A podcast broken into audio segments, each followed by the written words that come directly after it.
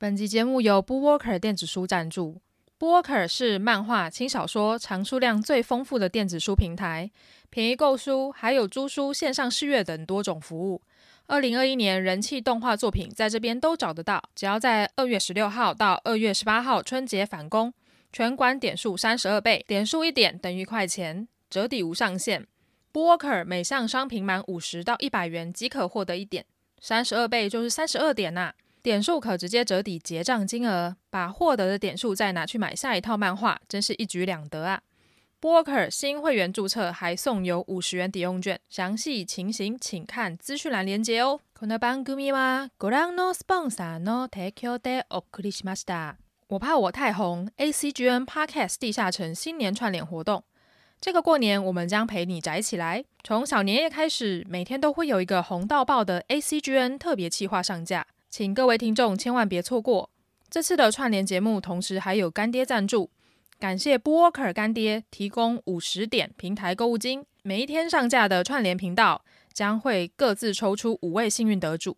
快跟我们一起宅宅过好年吧！这次真的非常感谢我们的干爹布沃克非常慷慨大方的直接给我们呃串联的八个频道，每个频道都有都会抽出五位幸运得主。每一位幸运得主都会拿到五十点的平台购物金，也就是我们的点数。而这个 b o k e r 点数呢，一点等于一块钱，所以等于是每位干爹就直接送你五十元的购物金。也许你会问说，哦，现在五十元购物金可以在 b o k e r 平台上面呃买到几本漫画啊？我们现在马上点开我们的 b o k e r 的网站。然后以现在当红的漫画《咒术回战》为例的话，现在《咒术回战》的漫画第一集刚好就在特价中，它的原价是五十五块钱，而现在特价它就是购书一次买断只要四十七块，等于是你只要抽到了我们每个频道一个名额，等于就是你可以直接买下一本《咒术回战》的漫画，更不用讲说现在干爹 Booker 非常的大方，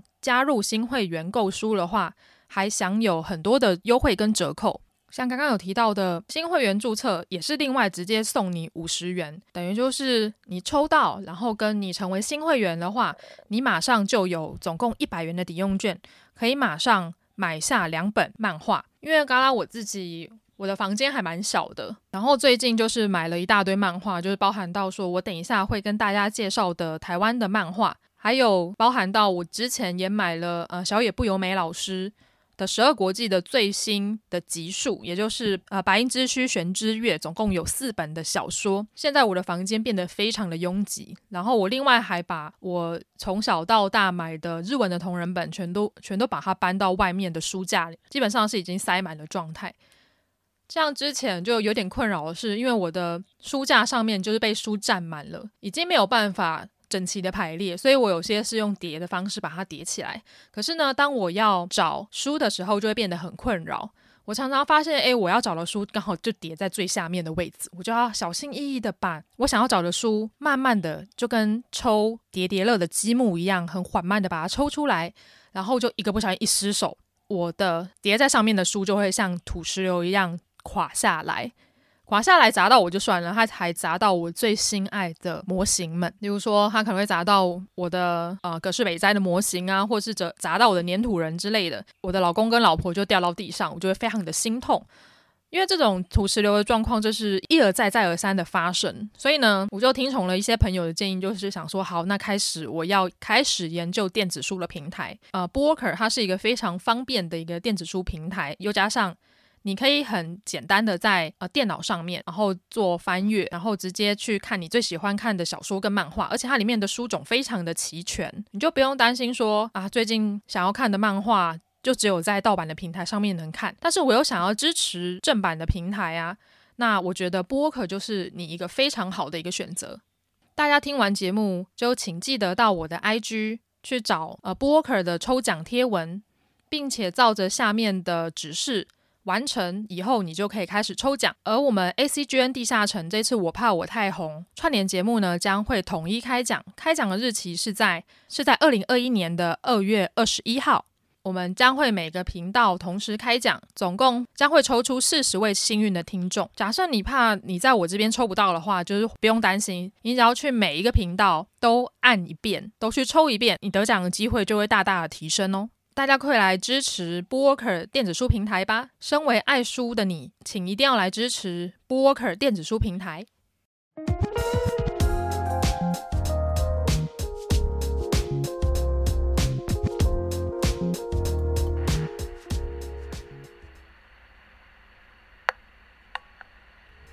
玉宅文青商谈所是个关注于次文化、流行文化、ACG、电影、戏剧、艺术的 Podcast 频道。阿宅与文青一定是个空集合吗？玉宅文青商谈所这个第三空间，希望能让阿宅与文青都能在这里畅所欲言。宅青们，大家好，欢迎大家来到玉宅文青商谈所，我是主持人嘎拉西皮 AK 嘎拉。今天录音的时间是大年初三，现在这边跟大家拜个晚年，祝大家扭转乾坤，暑气全消，新年快乐！这一集节目是由我们 ACGN 地下城跟 BookWalker 合作赞助播出。当初，嗯，刚刚我在 ACGN 地下城的 Disco 群组，就是有谈到说，哎，想要办一个新年的串联节目，然后就邀请了各方好友，然后一起来参加。最后募集到了，嗯，韩国总共有八个频道。我们以红色为主题为发想，然后选了跟红色有相关的 ACG 作品，然后想要在这边分享给大家。如果大家有持续关注我们的“我怕我太红”的这个串联节目的话，就应该知道说，呃，每个频道大家选出来的作品都各有特色。呃，刚刚我则是选择了呃台湾的漫画。关于台湾的漫画这一块呢，我其实想要做很久了，就想说，哎，刚好遇到农历的过年，就想要来跟宅青们分享一下我对台湾漫画的看法。虽然我不能说我是很资深的呃台湾的漫画迷，因为毕竟我也是从小看日本漫画长大的。不过呢，我也想要借由这次的机会，由我对于近年来呃台漫的观察，想要分享给大家我的看法。然后另外，我也会在这一集节目中。然后分享三部我觉得还蛮好看的台湾历史漫画给大家。这三部作品分别是一六六一国庆来袭跟守娘呃北城百话帖。呃，如果跟我年纪差不多的宅青，应该从小都是看呃日本的动漫画长大的，对于台漫还有台漫的历史，可能稍微的比较不了解。民国早期的时候，随着国民政府来台，其实国民政府来台的时候，他有发行很多的报纸。例如说，像是中央日报、还有新生报、还有日日新报等等这几个报纸呢，他们都有开设所谓的漫画专版，然后他们会在漫画专版上面连载呃很多呃短篇的故事，例如说像是呃牛贝贝打游击，然后也会刊载当时的美国的漫画。例如说，像是呃白朗带跟小亨利等等，所以呃，在我们爸爸妈妈的年代，其实他们接触到的台湾的漫画比较像是随着报纸上面的专版，然后从那边看到的漫画。其实，在这段时间有很多的台湾漫画家出现。不过呢，好景不长，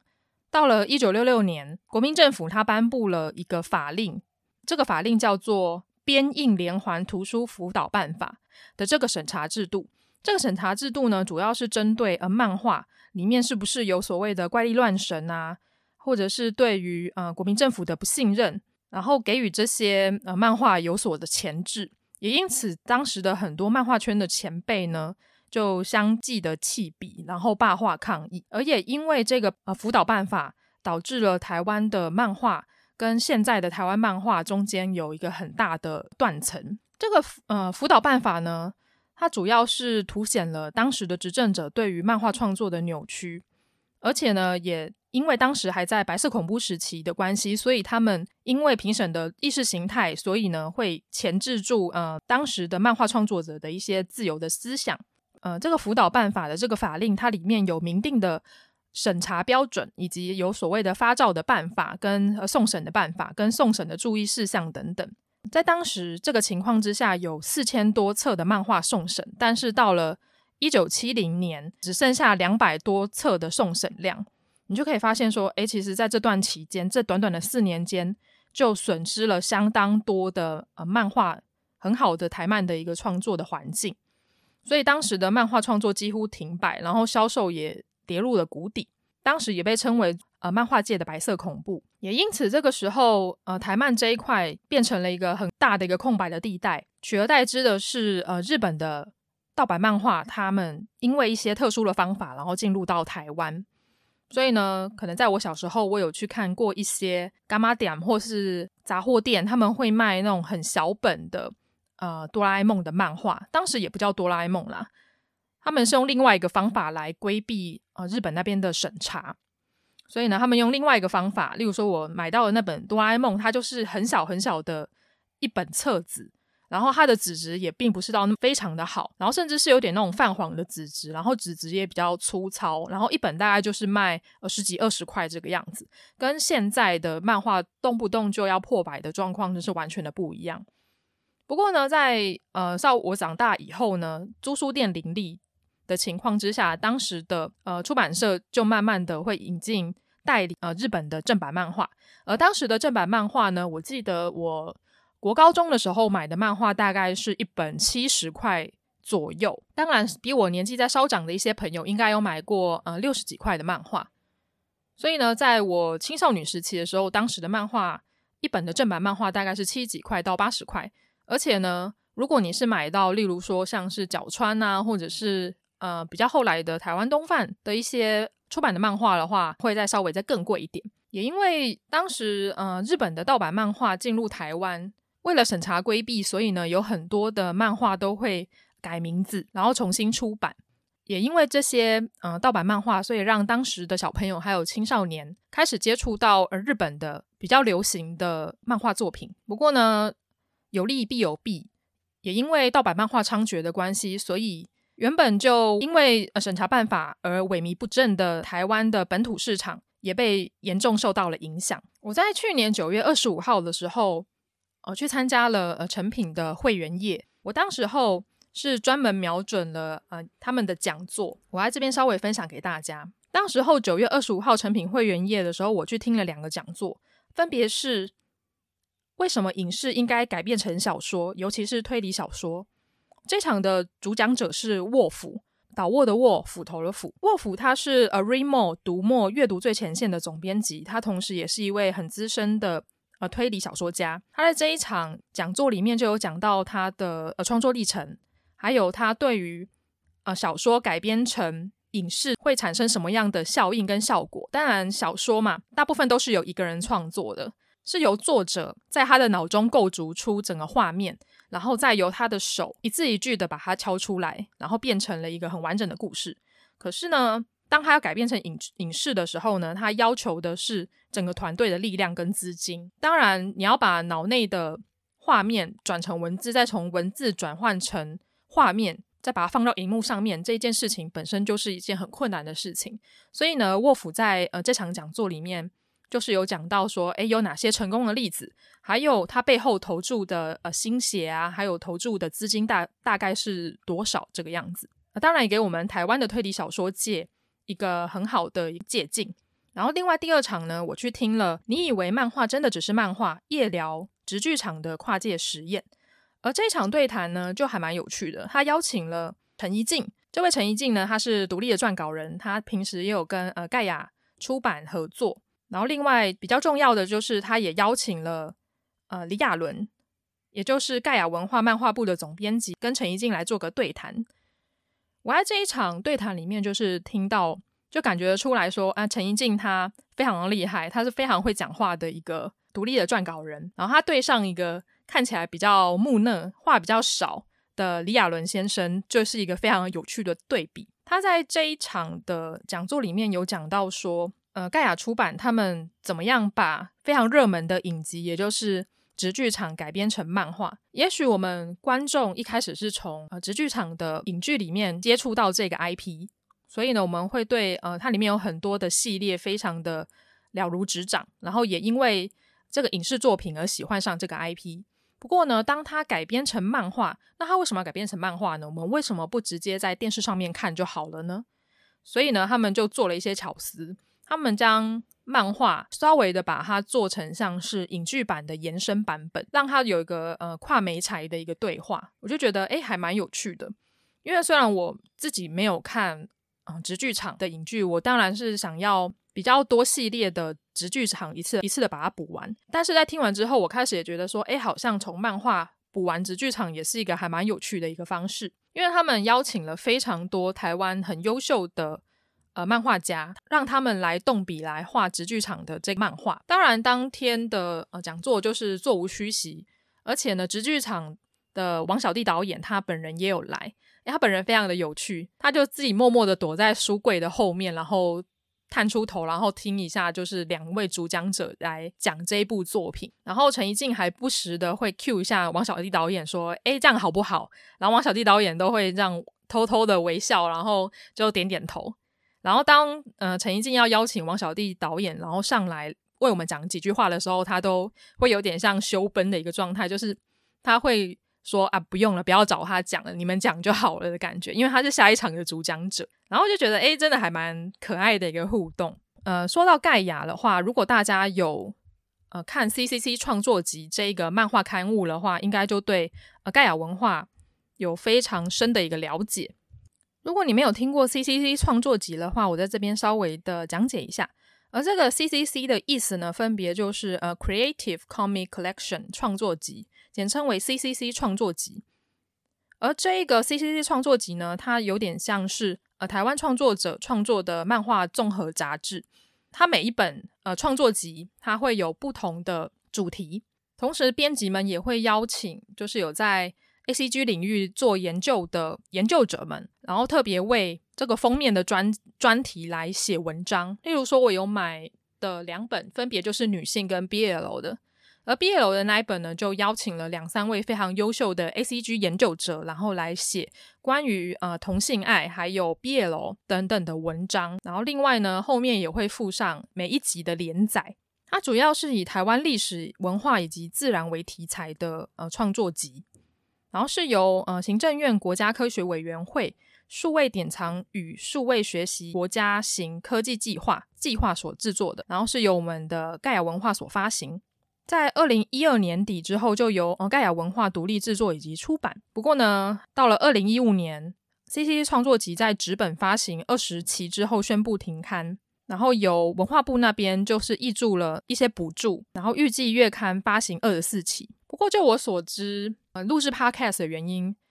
我很有幸的能跟 CCC 创作集的编辑合作，编辑们那边有跟我邀请稿件，预计应该是会在今年会上架啦。不过呢。主要还是要看呃 CCC 的编辑们他们的决定。我的文章顺利的在他们的网站上架之后，我会再跟宅青们分享。现在的状况应该就是他们全部都变成线上平台化了。所以呢，如果对 CCC 创作集有兴趣的朋友们，就是欢迎大家可以去 follow 他们的 IG 以及他们的官网。他们的 IG 会定期的分享说，ACC 创作集他们最近有哪些优秀的漫画作者更新了他们的连载。然后也可以借由这些连接，然后去看一下他们的连载。而在这一场的演讲里面呢，他最后开放 Q&A 的时间，举手，然后问了一个还蛮基本的问题。我那时候就问了，呃，我们的总编辑李亚伦先生跟陈怡静小姐，就是问说，我想请问他们觉得台湾漫画是什么？因为我们可能从国家的一些漫画的补助里面会说，他们希望能够补助的对象是。这些漫画作者画的故事是跟呃台湾的历史有关系，跟台湾的文化有关系。不过呢，呃，李亚伦先生他自己就是只回了我一句话，他就说他抱持着很开放的态度，他认为说只要是台湾人所画的漫画，他就认为是台湾的漫画。而陈怡静小姐她自己也点头了，她也是认为是这个样子。因为我自己在呃看了很多呃盖亚出版的台湾的漫画，我自己有看到说，诶，他们他们做的漫画是非常的多面向的，就是从呃直剧场，直剧场里面有很多的单元嘛，例如说有比较呃悬疑恐怖的积木之家，有跟女性比较有相关的荼蘼，还有跟呃学生还有恋情比较有关系的恋爱沙尘暴等等，都是非常优秀的作品。而这些都是由很多很棒的漫画作者所画出来的，大家有兴趣的话都可以去买来看。而他们自己也是很认真的在扶持台湾的漫画，他们找来了很多优秀的台湾作者，然后就跟他们洽谈说，希望他们可以来画这个作品，然后并且定期的给他们稿费。不过呢，中间的呃斡旋啊，还有在谈跟审稿的时间真的是非常的冗长，所以呢，每一本作品都是一个血汗。呃，他们自己也有讲到说，呃，关于呃纸本漫画的萎缩的部分，因为现在大家也都知道说，不管是书籍或者是漫画，纸本的销量就是越来越难推了。现在大家慢慢的，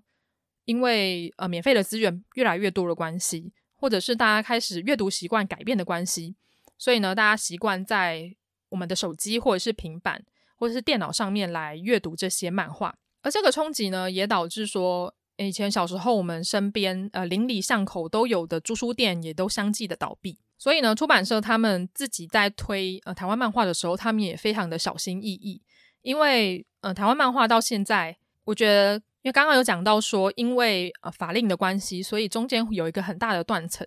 不过呢，盖亚他们还是认为说，他们就是想要做，他们就想要扶持台湾的漫画的这一块，所以呢，他们要慢慢的开始培养起他们的读者，培养起他们的作者，然后让这个产业更加的完善。如果对比起日本的漫画呢，其实日本的漫画已经有非常长的时间了哦。其实日本的漫画可以从呃葛饰北斋的时期就开始讲了，到战后之后，日本的漫画家就是逐渐的用漫画这个媒材，然后来讲当时时代的故事。例如说像是手冢治虫啊、啊水木茂啊，到比较稍微再后期一点的呃宫崎骏，都是现在国际上家喻户晓的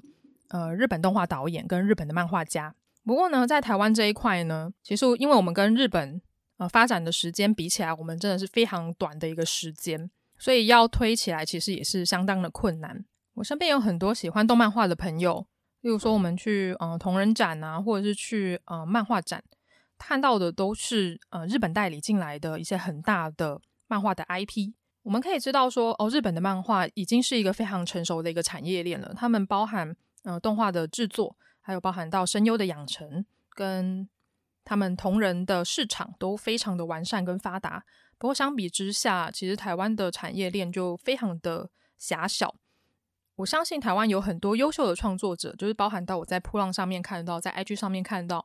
有非常多的台湾的创作者，他们画工跟画技。真的都不输给日本的创作者，可是呢，在台湾比较辛苦的一点就是我们缺乏这个产业，我们缺乏这个平台。有很多台湾的呃漫画家或是台湾的插画家，他们都选择到日本去寻求他们的梦想。当然，有很多很优秀的创作者在日本都发迹得很成功，然后最最后在日本落地生根的状况也是有。不过呢，在台湾的这一块呢，产业要怎么样去把它做得更健全，这就是一个问题了。因为总不能就只是哦，我要盖一个呃漫画的园区，或是我要盖一个漫画的博物馆，就这样子当做一个口号，然后让大家可以去参观，这样就没了。我觉得，嗯、台湾的创作者也是非常努力在寻求所谓的曝光的管道。就除了他们自己有在经营自媒体以外，CCC 本身他们也提供了呃很多，至少有给呃台湾的创作者一些资源，让他们可以持续的创作下去。而且，嗯，台湾读者这边的呃阅读的习惯，我们也要同时的慢慢的去养成，因为我们看日本的动漫画，真的是看的太习惯了，反而就不会想要去呃深入的去找寻好的台湾的漫画。我觉得这一点是稍微比较可惜的，因为呃不止日本，其实现在韩国的漫画产业也相当的发达。呃，另外一条路，也就是用比较像是条漫的方式，所以他们也会将他们。本地的漫画，将他们改编成影剧作品，我觉得这一点就很厉害。例如说，像之前的《与神同行》，以及现在 Netflix 相当红的《Sweet Home》，都是呃韩漫改编的作品。他们也有很多呃韩国的漫画家也都会到日本那边去，然后发迹。然后我自己也收了好几个呃韩国的漫画家，但是他们在日本的出版社出版作品也是非常的优秀，他们的画风也非常的漂亮，在。啊，日本的市场也获得了很好的一个口碑。你也看，隔壁的韩国也都起来了。我自己也会希望说，嗯，台湾的漫画市场，希望他们可以更加的完善，然后培育出更多的创作者，让更多的创作者有可以呃曝光的机会。不然，最后就可能会沦为一个，就只是一个口号而已。我觉得这样子非常的可惜。有很多想要抱持着漫画家梦的呃朋友们。都因为呃现实的考量，所以他们选择了去找一个呃跟漫画比较没有相关的正职工作，然后一边工作，然后一边做他们的创作，其实是非常辛苦的。如果可以，希望你也可以多多支持呃台湾的出版社出版的台湾漫画。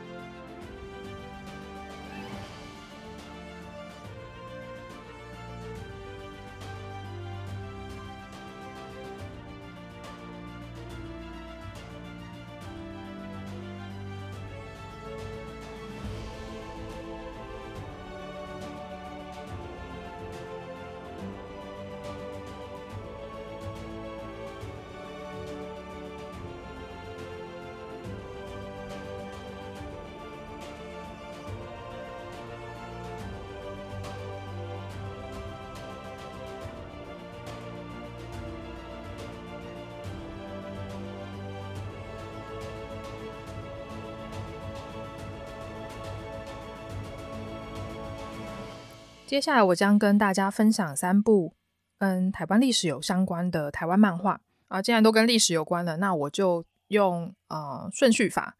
也就是从和治到明郑，然后接下来到清领时期，再到日治时期，用这个顺序法，然后来介绍漫画。而第一部我想要跟大家介绍的作品呢，就是从和治。就是荷兰治理，以及到呃明政的这个历史。我要推荐的漫画呢，就是《一六六一国姓来袭》，作者是李隆杰先生。而这位李隆杰先生呢，我自己是稍微比较陌生一点点。当我买到这部漫画的时候，我一打开呃盖亚的呃第一页，它上面就写着“漫画李隆杰，本名不详，生卒年不详，经历沉迷的台湾漫画家”。我想说，哇，这个人也太神秘了吧！我上网找了一下资料呢，他其实是啊、呃，出生于台北市，毕业于嗯、呃、实践大学室内空间设计学系，然后一九八二年生的一位漫画家。嗯、他自己也出了非常多的单行本了，还有包含在杂志刊登以及合集的收录的作品，然后跟很多的出版社都有合作，例如说像是东立出版社啊，还有他也得过呃青文第一届漫画新人奖。然后到二零一九年，他的漫画有被日本的外务省第十二届国际漫画奖入赏，而入赏的作品呢，就是这一本《一六六一国庆来袭》。我不知道大家小时候去图书馆会不会去翻呃历史漫画，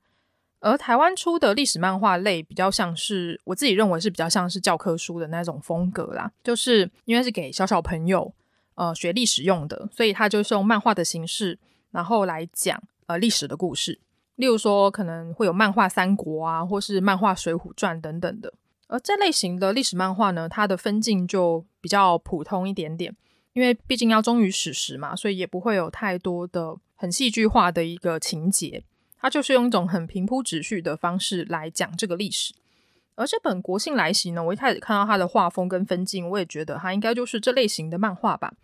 不过呢，我觉得它很有趣的一个地方。就是在呃他的视角，一般我们从小时候读到的郑成功，然后击退荷兰人的故事，我们看到的都是呃郑成功他是一个民族英雄，他击退了红毛番，台湾重新纳回呃汉人的版图。可是比较有趣的地方是，呃这一本一六六一国姓来袭，他一开始就是以荷兰人的视角开始讲故事，而这个荷兰人的视角呢，我们的主角就是奎一。他的英文全名叫做呃 Frederick 呃 Coit，我不确定我发音发的标不标准。如果有对于荷兰人呃荷兰文比较呃熟悉的朋友，可以再跟我纠正一下。而这位奎伊呢，他是出生于瑞典，但是他后来就进入了呃荷兰的东印度公司之后呢，他就成为了福尔摩沙的第十二代长官。呃，他写了一本书，呃，这本书叫做呃被遗误的福尔摩沙。他这一本书呢，他详细的记录了呃国姓爷，也就是郑成功攻台的始末，而这本书也成为了本漫画重要的参考资料之一。这本书总共参考了两部书籍，分别就是呃奎一所著的《被遗误的福尔摩沙》，跟另外一本是由梅氏另外一个配角所写的《梅氏日志》，而《梅氏日志》中，他对于国姓爷的生动描述而闻名。我真的很少在呃台湾的书籍里面看到以呃荷兰人为视角的呃郑成功攻台的一个故事，呃也也因为呃这部作品呢是以荷兰人为视角，所以我们的男主角奎一呢，他看起来就是一个正直好青年的一个样子，他的身材魁梧，然后头发也是非常的呃蓬松，看起来有点凌乱，他个性刚正不阿，就是一个呃少年漫画常常会出现的一个呃很正直的一个主角的样子。反倒是我们耳熟能详的郑成功国姓爷呢，在这部漫画里面就变成了一个非常可怕的一个模样。如果大家有买这部漫画的话，就可以看到它的封面就是我们的郑成功国姓爷。我们从小念的教科书都会知道说，诶，郑成功他的父亲是郑芝龙嘛，他是个海盗，然后他的母亲是日本人，然后郑成功击退了荷兰人，然后等等的一些英雄的事迹。而在这部漫画里面的郑成功看起来就是非常的可怕，他的眼睛就犹如鬼魅一般，就是会发亮，然后看得你冷汗直冒，然后留着八字胡，然后嘴巴就有如怪兽一样，很像有着獠牙，等下要把你吃掉的一个样子。而在最最终的决战呢，郑成功呢，他经常会拿着他的两把刀，然后用一个很像 X 的一个姿势，然后将人斩首。就每当郑成功一出现的时候，我就觉得天哪，这个反派的大魔王真的是太可怕了，而且他也是杀人不手软呐、啊。呃，熟知台湾历史的大家应该要知道说，呃，最后呃郑成功打赢了这一场仗，而且呃郑成功作为一个呃本部漫画里面的反派大魔王，他一开始都会戴着一个铁质的面具，然后看起来就更加的可怕。而这个铁质的面具呢，如果大家有看过呃小当家里面的李岩。因为李岩大家都说啊，你怎么帅成这个样子？原因是因为他原本就戴着一个面具，然后在最后他就拿下了面具，然后让大家看到他那一张帅脸。而郑成功呢，他一开始也是戴着一个呃铁的面具，然后这个面具呢非常的可怕，看起来我自己会觉得很像一个呃机器人或是一个生化人的一个造型。然后面具一拿下来就是他。非常可怕的一个脸，他一只手就拿着日本刀，然后一只手拿着呃中国的刀，然后用这种双刀流，然后来跟大家对战。最后的呃战争的画面，其实呃李龙杰老师画的非常的生动，也非常的磅礴，就有股嗯真的很像一个最终决战的一个感觉。李龙杰老师本身的画风是偏向比较呃粗犷。然后线条比较粗，然后比较不走细腻路线这个样子，我自己会觉得说它的这个粗犷的线条会让我想到，嗯、很像版画的一个呃绘图的方式，看起来又多加了一些呃历史的风格跟呃表现的张力。当然，熟读历史的大家应该都会知道说，呃，最后郑成功赢了，然后荷兰人输了，荷兰人之后就被赶出了福尔摩沙，也就是台湾。我记得之前在呃泉州一带。然后去那边旅行的时候，也有看到那边建了一个非常大，将近呃三到五层楼高的呃郑成功骑马的一个雕像，你就可以知道说，哇，这个时候其实华人的历史里面非常的崇拜郑成功，认为他们是一个呃抵御外侮的一个英雄，就已经将他英雄化，甚至是神化了。在漫画的最后，我们的奎一就呃打输了这场仗。漫画家李龙杰老师也在最后的一个篇幅就有讲到说，奎一他呃因为打输了，然后他还被他的荷兰的同胞一个非常坏的官员给陷害，被流放到了一个岛上，而他也趁着被隔离在这个岛上的时间呢，他用他自己的文字写下了福尔摩沙最精彩的故事。不过呢，这个最精彩的故事反而大部分的台湾人都没有阅读过，而我也是因为呃这一本呃一六六一国庆来袭。然后才知道哦，原来当时的荷兰人长官就是奎一有写过这一部作品，并且在他们的眼中，原来国姓爷也就是郑郑成功是多么可怕的一个呃形象，然后甚至是一个有一点独裁者枭雄的一个形象。最有趣的一个部分是他在最后一页的地方，同样也画了另外一位在台湾的一位独裁者，他同时他同样也跟着呃郑成功戴了一个一模一样的铁面具。只是它背后有着呃中华民国车轮党的一个披风，我相信这个形容暗示的非常的明显了。我相信大家看到最后一幕，应该都会会心一笑吧。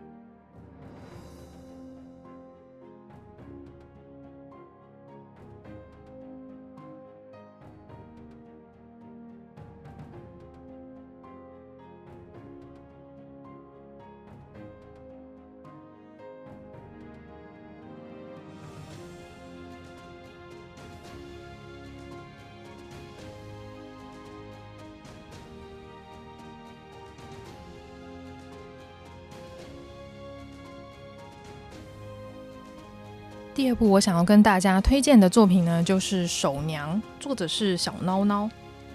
这个作者的名字还蛮有趣的，他的“孬”不是那个不不好的那个“孬”，而是犬字旁的“孬”。而这位呃小孬孬作者呢，他其实是呃台湾台湾艺术大学美术系毕业，然后多创作古装题题材的一位漫画家。而他这部作品呢，一开始是连载于呃 CCC 创作集的连载之中。我当初一看到《手娘》这部作品，我就被它的封面所吸引。小孬孬它的画风就是非常的唯美，而且非常的漂亮，具有自己的一套风格。又加上它整个封面都是红色的，然后一个清代的女子望着前方，我自己就非常喜欢这种厚涂法的一种风格。所以呢，我当时就马上买了《手娘》这部作品。而它同时也有分成上集跟下集，而我等到现在它的下集还没有出，我真的希望说，哎，很想快点跟盖亚出版社敲碗，就希望它的下集赶快出。所以我今天介绍的呃剧情主要是围绕在呃上集的剧情里面。而《手娘》这部作品呢，它的时代背景是在台湾的清鼎时期，所以当时大家都穿着呃清朝的一个服装，女性都会留着那种很短很短的。刘海，然后或者是绑着长辫子，然后男性呢就会呃剃的跟那个《还珠格格》的阿哥一样。而我们的女主角杜杰娘呢，她是出生在呃一个富贵人家的千金大小姐，可是呢她自己没有什么呃大小姐的脾气，她反而倒是比较古灵精怪，然后比较活泼的一个女生。在一开始呢，杰娘就有讲到说，她的母亲说过，脚越小总能遮三分丑，有这么一双小脚，一定能寻到好夫家。你可要小心谨慎，听丈夫的话，生个儿子站稳脚跟。从这一段话就可以看到，说其实清领时代，呃，女性是必须要被缠足的，也就是大家后来所后世所看到的三寸金莲。你的脚越小，然后穿得了三寸金莲，越显得你们家更富贵。但是谁又知道说，诶，女生缠足是多么痛苦的一件事情？她必须要在小时候，你的脚正在发育的时候，就用，她就必须要用。裹脚布裹得跟肉粽一样，一层一层的裹起来。在发育的时候，你的脚因为受到挤压，然后就会变形。如果大家有去像是历史博物馆，或者是去故宫，之前有展过三寸金莲，就可以知道说，哇，三寸金莲真的是跟呃小朋友的或者是小婴儿的那一种娃娃鞋是差不多的。一个大人的脚要怎么样才可以裹得跟婴儿鞋大小的尺寸一样呢？就听起来就让我觉得很可怕。就先跟大家讲说，诶，其实我的脚还蛮大的，我的脚在台湾的女生里面应该算是在多个半号就买不太到鞋子的一个大小。我一想到说，假设我是生长于清领时代，我的脚可能会变成必须要缠足，然后没有办法跑太远，我自己就觉得这是一件非常可怕的事情。不过呢，我们的杰娘因为呃比较叛逆一点啦，所以她自己是没有缠足的。不过呢，她的大哥跟大嫂因为比较传统一点，所以就会说。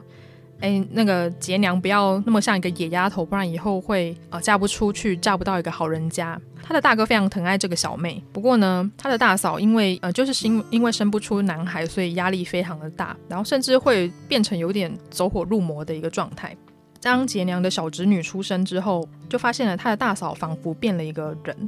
疯狂的迷信各种求子的仪式，希望可以为他的夫君生下一个男丁，然后延续家里的香火。而杰娘看着几乎发疯的大嫂，她自己也是非常的担心。她担心说，是不是哪一天她嫁到了别人家，她也会变成一个呃生孩子的一个工具，而且一定要生下男孩子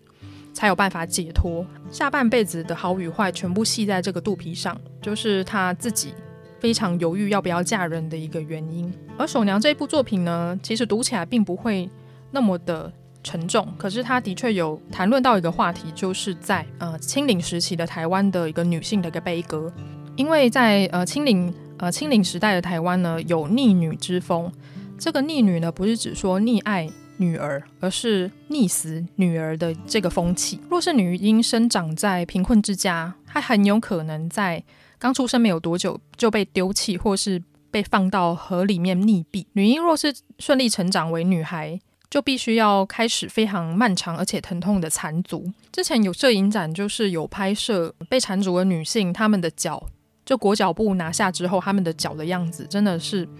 他的大拇指就是会被扳到贴合他的脚底板的一个状态，就变得很像一个粽子。它是一个很畸形，然后看起来没有办法走路的一个脚，这对于女性是而言是一个束缚。而且这些生长在穷人家的女婴呢，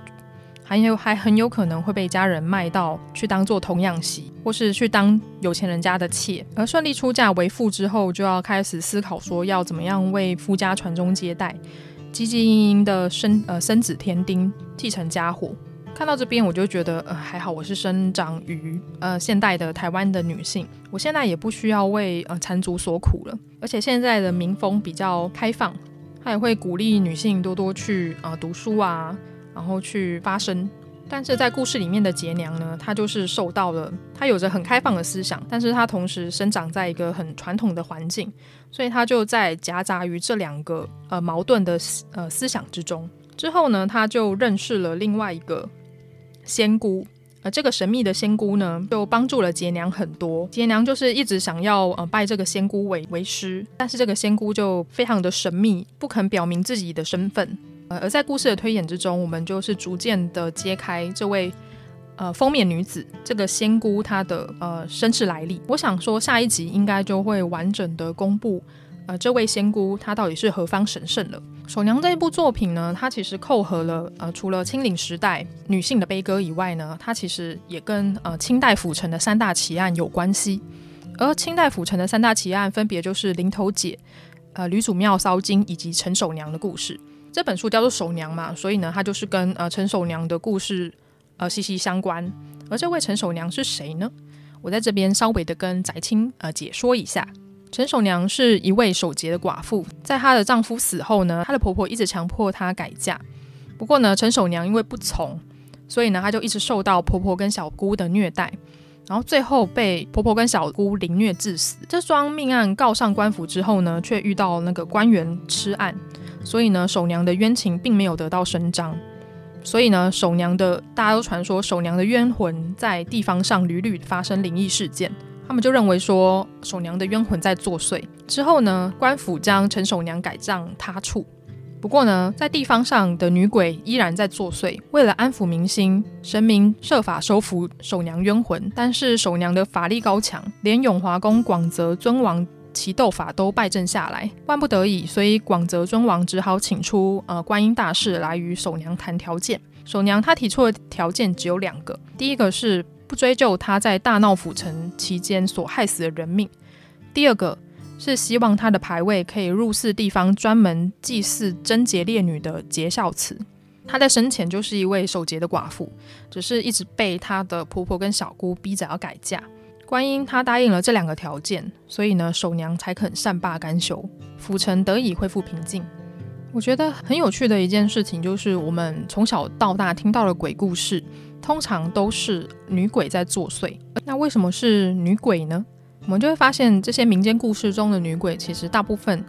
很有可能是因为，呃，她原本想要守贞，但是呢，她的家人逼迫她改嫁，或者是将将这些女子逼疯。然后最后，这些女子在死后，然后怀恨在心，然后变成了鬼魂作祟的一个故事。而这些女鬼的出现呢，通常都跟呃当时的呃社会环境有关系。因为民风保守，所以呢会要求这些女子必须要遵守妇道，然后不能对夫家产生任何的怨言。然后就算他的夫家的家人虐待他们、殴打他们，他们都不能还手，就只能默默的忍受。在嫁人之后呢，他们就成为夫家的所有物。然后为这个夫家生小孩，而且就是一定要生下呃男生才有办法解脱。呃，就算呃他的另一半走了，他还是可以选择要不要改嫁，他有这个选择的权利。不过在呃当时的社会，就是清领时期是没有办法，这些女性是没有这些选择的。所以呢，《守娘》这部作品，她就会呃我们的女主角就是杜结娘这个角色，生活在一个大家庭里的大家闺秀。但是她有一个比较开放的思想，她会对这个呃社会以及对这个制度产生质疑，然后她会想要去做自己的选择，用这个角色来暗示呃当时的女子、当时的众多的女性所遭受到的苦难跟痛苦，而我们读者也可以很容易的将我们的心情以及我们的思想，然后寄托在杰娘这个角色身上，然后由她的视野，然后去探索当时的清领时代的一个台湾。而对于呃仙姑她的呃真实的身份，我自己是非常的期待，然后也希望可以赶快看到下集，而且她的后记就是非常的可爱。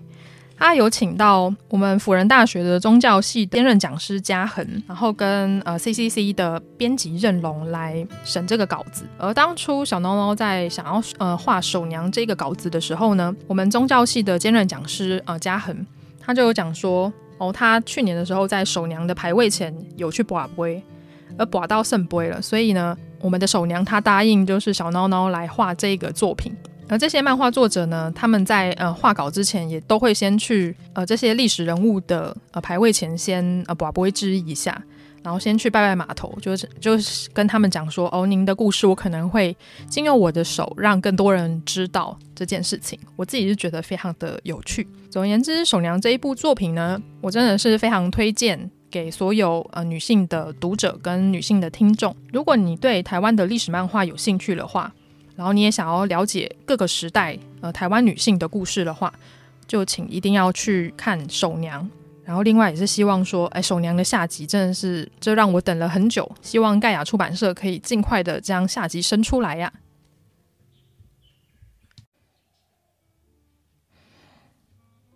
最后，我想要介绍给宅青们的就是《北辰百画帖》。《北辰百画帖》是由台湾的漫画家 AKRU。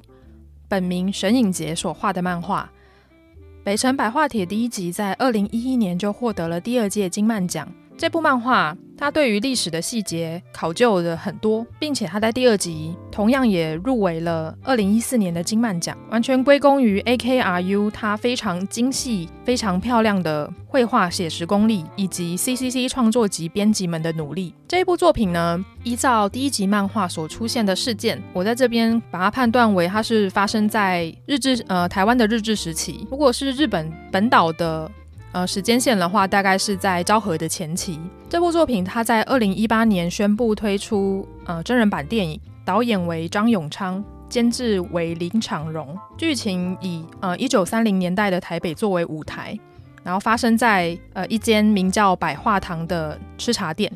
它的电影预告大概在二零一九年就试出了，不过到二零二一年的现在还没有，迟迟还没有就是电影呃播出的时间。我自己是非常的期待啦。看完看完预告之后，我发现它里面的动画还有氛围就是营造得非常的好，而且它里面的人物的服装也非常的漂亮，也非常的复古，完全归功于呃就是林场荣监制、张永昌导演、呃周美玲编剧，还有他的两位主角演员李佳颖以及张庭湖。这部作品同样也是盖亚文化所出版的。也就是 CCC 的编辑合作之后，我就发现说，哦，他们对于呃学术的考究，还有对于历史的考究，就是非常的严谨。所以呢，我在完成我那篇稿子，大概就前前后后花了呃两个月的时间吧，因为他们审稿也需要一些时间，更何况是要产出一本漫画，产出一本漫画的时间当然比我那篇文章还要再多上很多。而这次呃北辰百画帖终于要改编成呃。影视化了，它要改编成电影了，我自己是非常的期待。此外呢，它另外还有出桌游，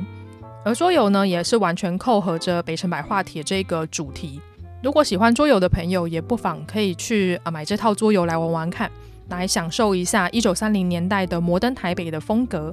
在当初买到《北辰百画帖》这一本漫画的时候，我就被它的画风还有它的装帧所吸引。它的封面就是非常的复古华丽，它的字啊，还有它的边框都用呃玫瑰金的烫金所框起来，然后加上它里面的呃人物，还有里面的建筑，就仿佛把我们这些读者带回到一九三零年代的摩登台北。像《北辰百画帖》的电影呢，它很多的场景是取材自。台北的大稻埕，也就是永乐市场一带，而永乐市场当时一九三零年代叫做永乐町，呃，红砖造建筑十分的有名。在我大学时期，常常去永乐市场买布，因为当时还是 coser 嘛，就会到永乐市场买布也是蛮正常的事情。不过呢，当时永乐市场附近周遭呢，就是一些老店跟卖中药的店，跟现在门庭若市的状况比起来，真的是相差非常多。主要原因是因为大道城附近现在已经变成呃开放给很多呃文创商店呐、啊、所进驻，或者是一些啊、呃、老屋新修的团队们进驻去做社区营造等等的。所以呢，里面有很多老屋子，它变成了咖啡馆或是在卖文创商品的商店，借此吸引了很多文青跟国外的旅客来参观。我们也得以一窥大道城老屋里面的样貌。我们可以看到，说大道城老屋它里面是比较偏向一个长条状的。我们进去以后呢，我们往内再深入会发现它里面有个中庭。穿越中庭以后呢，里面还有一个呃房间，就是这样子一个连起来的一个状态。它的楼梯呢，同样也比较狭小，加上它的红砖建筑跟木门。而北城百货帖呢，就是发生在一九三零年代的摩登台北。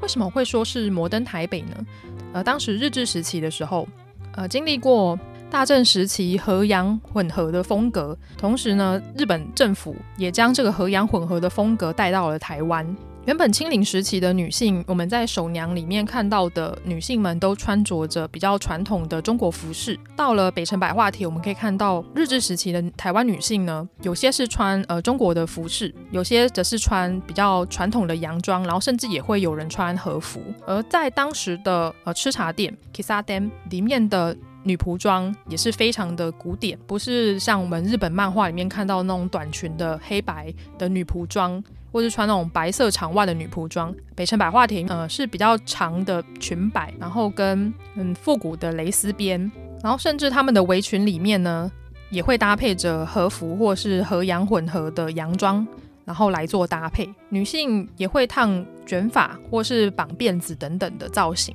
呃，社经地位较高的女性呢，她们同样也会穿着呃像皮草大衣啊，跟戴着呃小礼帽这个样子，就穿着的越来越多样化。像我在去年有去呃台湾新文化运动馆，它里面有一展览叫做《自由恋爱：时代制造的浪漫》，主要就是在讲说，呃，大家知不知道一百年前的恋爱是长什么样子呢？它主要就是在讲日治时期的摩登少女以及摩登少男所的穿着打扮，他们怎么样去约会的。在当时的永乐町就是非常的热闹，在台北车站后车站那边周围就是非常热闹、人声鼎沸的一个地方。少男少女们也会去那附近约会，他们约会就是遍布了台北的各大的地方。然后另外他们也会去呃刚刚有讲到的 kissaden 就是吃茶店，去那边坐坐聊天。而这个展览呢，也带出了呃当时一九三零年代一九三零年代的呃女性的一个穿着样貌。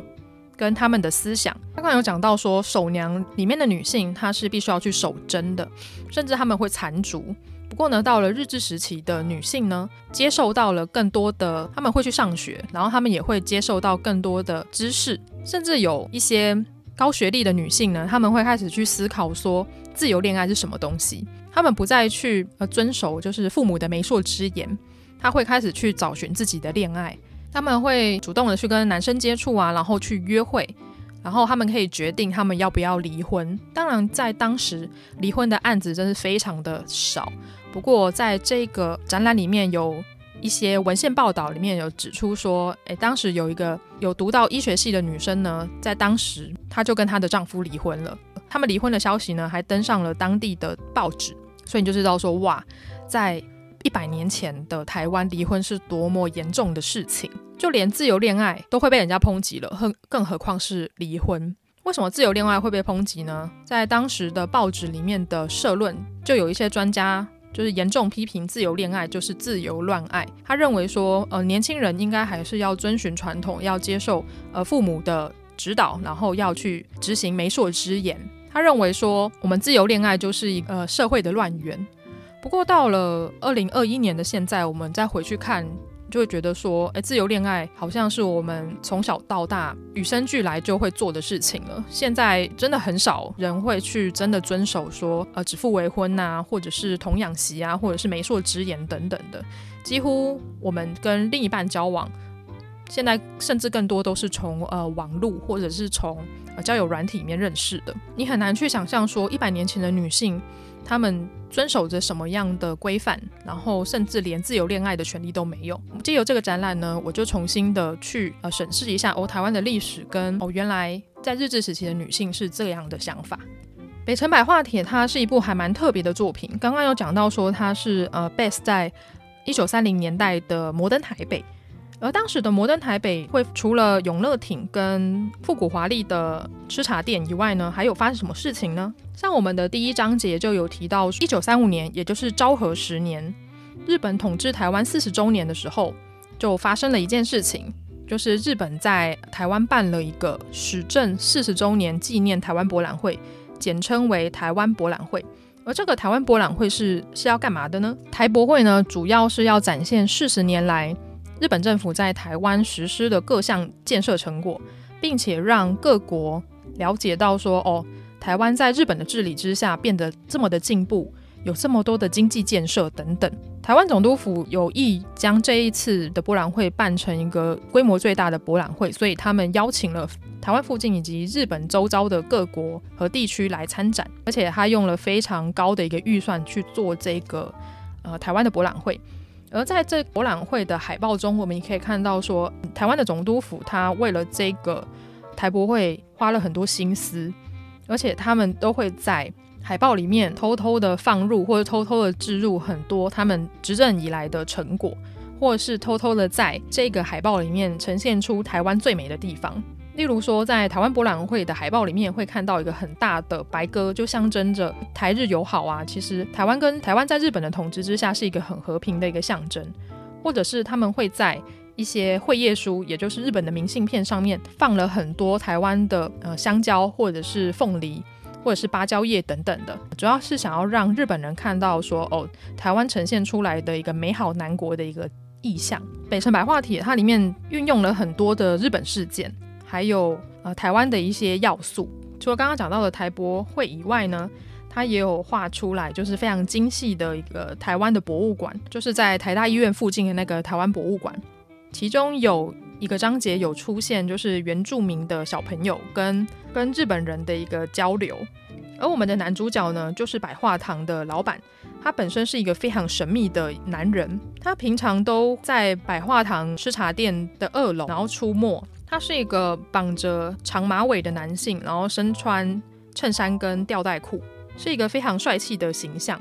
更特别的是呢，他其实他居住的地方，他收藏了很多的古董，可以看得出他是一个品味非常高超的人。他本人也看得到所谓的灵体跟一些比较呃魔幻的一些东西，这一点又更加的增添他的神秘性了。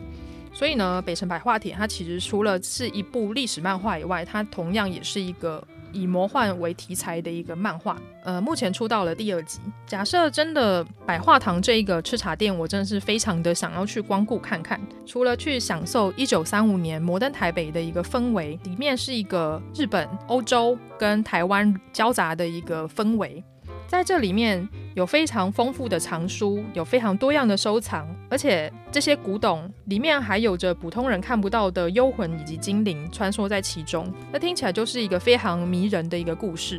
而 AKRU 也因为《北辰白话帖》这部作品打响了这个 IP，除了获得了金漫奖以外，这个 IP 还红到了日本，让日本人一窥说哦，原来在日治时期的台北。是多么漂亮、多么美丽的一个地方。我自己介绍了这三部台湾的历史漫画，应该大家都可以感觉出来，以台湾人的角度来讲台湾的故事，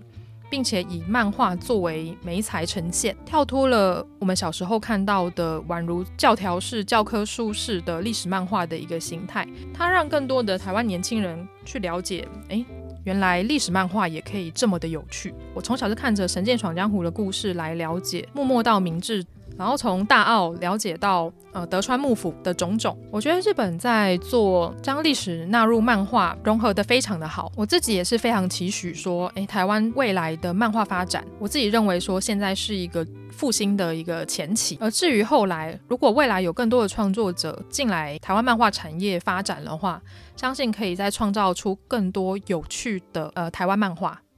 假设未来有越来越多的台湾漫画家投入到这个产业。我相信可以让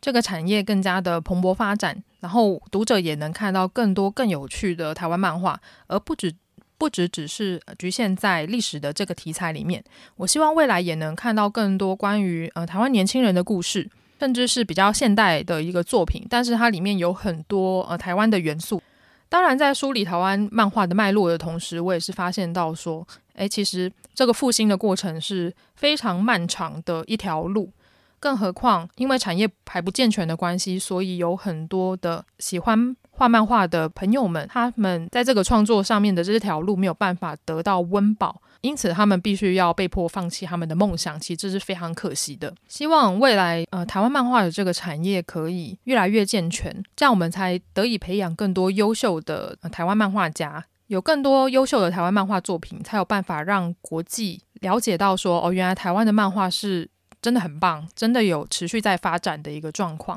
也希望大家可以多多支持台湾的漫画家，也去支持一下 CCC 创作集跟 b o k e r 上面的台湾漫画哦。这一集即将迈入尾声，我在这边稍微介绍一下我的前一集，也就是夜猫子点心部所推广的作品。如果你还不认识夜猫子点心部的话，那我在这边稍微介绍一下。夜猫子点心部是在你最想要吃宵夜的时间，献上最邪恶甜点的 ACG 频道。他们会邀请一位来宾，然后给他一个甜点，然后聊一下甜点，然后跟 ACGN 的作品。而这一次我怕我太红的串联活动里面呢，他们想要推荐的是《血之彻》以及《双面少女》两部作品。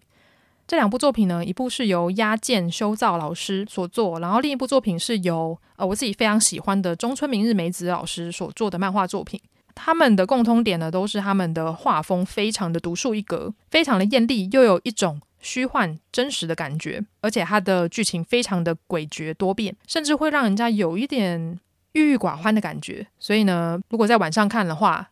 大家要小心一点。可是这两部作品也都是非常优秀的作品啦，就欢迎大家去点一下夜猫子点心部的《我怕我太红》串联活动。然后我的隔一天呢，是由仔仔在家兔。所献上的怪谈与他们的由来，快怪谈竞演奇物语说妖系列，仔仔在家兔是两个世代差异的女子主持搭配的一个频道，他们会在他们的节目中聊聊时事跟新闻、影视作品跟生活小事。而他们推荐的这一部筷筷子的筷怪谈竞演奇物语呢，它主要是在讲呃妖怪跟民俗息息相关，投射出人类心中恐惧与忧虑。而透过这些妖怪传奇文学，助于了解地方的社会文化。而这一集呢，他们会介绍诶这部作品以及台湾的说妖系列，听起来是十分的有看点。如果喜欢怪奇类的作品的朋友们，千万不要错过仔仔在家兔所献上的怪谈与他们的由来。在这集结束之后呢，我们将会开始活动，会抽出五名幸运的宅青，可以获得 b o o Walker 的点数。如果不想要错过的朋友们，赶快到我的 IG 去看抽奖贴文哦。活动到二月二十一号为止，请大家不要错过喽。不知道你还喜不喜欢这一集的？不知道你还喜不喜欢这一集的内容呢？如果喜欢的话，请帮我去 Apple Podcast 帮我按个五星好评，然后到 Sound Spotify 帮我按个。追随跟关注一个都不能少，请大家多多踊跃帮我按个关注追随，并且到 IG 小盒子，然后告诉我你最喜欢的台湾漫画是哪些呢？有想要推坑给我的作品吗？在这个新年，我倒是看了呃蛮多呃动画作品的，包含到呃之前很多人在推的《无能力者娜娜》，我漏掉的一个一月新番就是 Bones 骨头社所出的 SK 八无限滑板这部作品，我觉得嗯。